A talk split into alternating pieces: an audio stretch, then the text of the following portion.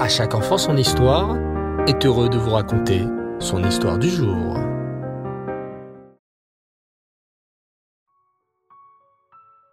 Bonsoir les enfants et Reftov, j'espère que vous allez bien. Baou Hashem.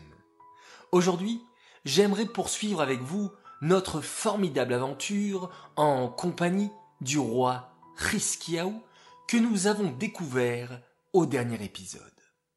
Le cruel roi Sancheriv s'apprête à attaquer le tzaddik, le roi Riskiaou. Il a déjà réussi à vaincre et exiler dix des douze tribus d'Israël. Mais sa soif de pouvoir reste inextinguible. On ne peut pas l'arrêter. Et le roi Sancheriv est prêt à tout pour vaincre à présent le courageux roi Riskiaou et conquérir la ville de Yerushalayim. Et pour cela, le cruel roi Sancheriv n'hésite devant rien. Il est réuni une immense armée, une armée si immense qu'il n'en a existé aucune autre dans l'histoire. Cette armée est si grande et ses chevaux sont si nombreux qu'à eux seuls, ils réussissent à boire toute l'eau du fleuve Yarden. Le roi Sancheriv semble très pressé d'arriver jusqu'à la ville de Yerushalayim. Pourtant, il faut plus de dix jours à cheval pour venir depuis le pays d'Achour jusqu'à la ville de Yerushalayim. Pourquoi le roi Sancheriv était-il donc si pressé d'arriver? Parce que lorsqu'il avait consulté ses magiciens et astrologues, ceux-ci lui avaient bien dit Votre Majesté, roi Sancheriv, veuillez à bien arriver à Yerushalayim avant le coucher du soleil, dans la journée. Si vous le faites, vous gagnerez la guerre. Mais si vous tardez, nous avons vu dans les étoiles que vous perdrez la guerre contre le roi Heskiaou. Pas une minute à perdre, s'écria le roi Sancheriv. Soldats, pressez-vous. Il nous faut arriver à Yerushalayim avant le coucher du soleil pour sortir vainqueurs.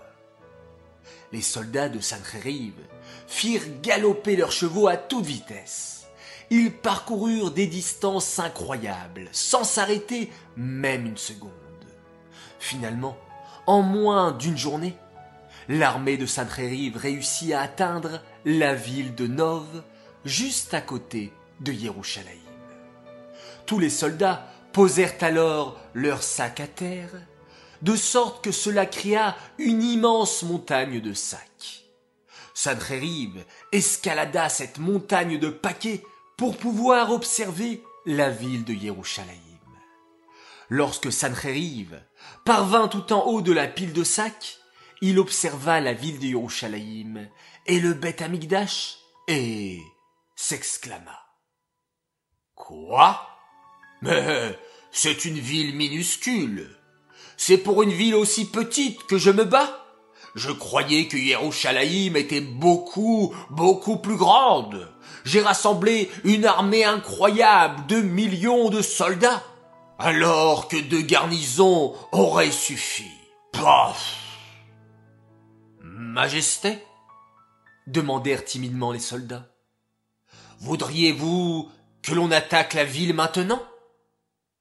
Paf soupira le roi Sancheriv d'un air méprisant.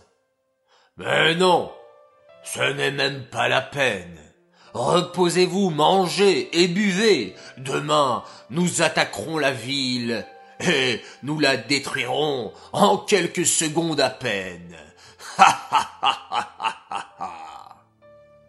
Sancheriv oubliait, ou peut-être ignorait, que la force ne réside pas dans une puissante armée, mais seulement dans la bouche d'Hachem.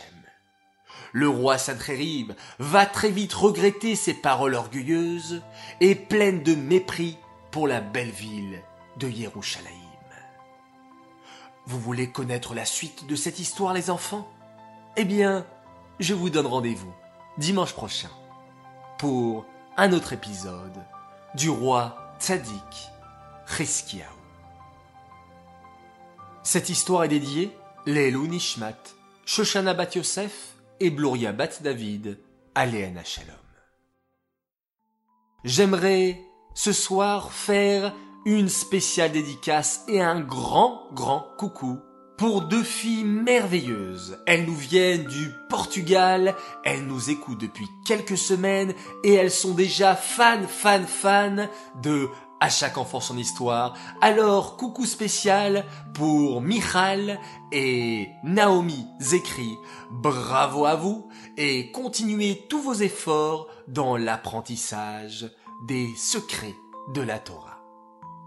Voilà, très chers enfants, à tous je vous dis Erev Tov, Shavuatov, passez une excellente semaine remplie de belles nouvelles. Je vous souhaite plein de bonheur et de joie durant ce mois de Hadar Aleph. Et nous allons nous quitter en nous disant Laila Tov, bonne nuit et surtout en faisant un magnifique Shema Israël.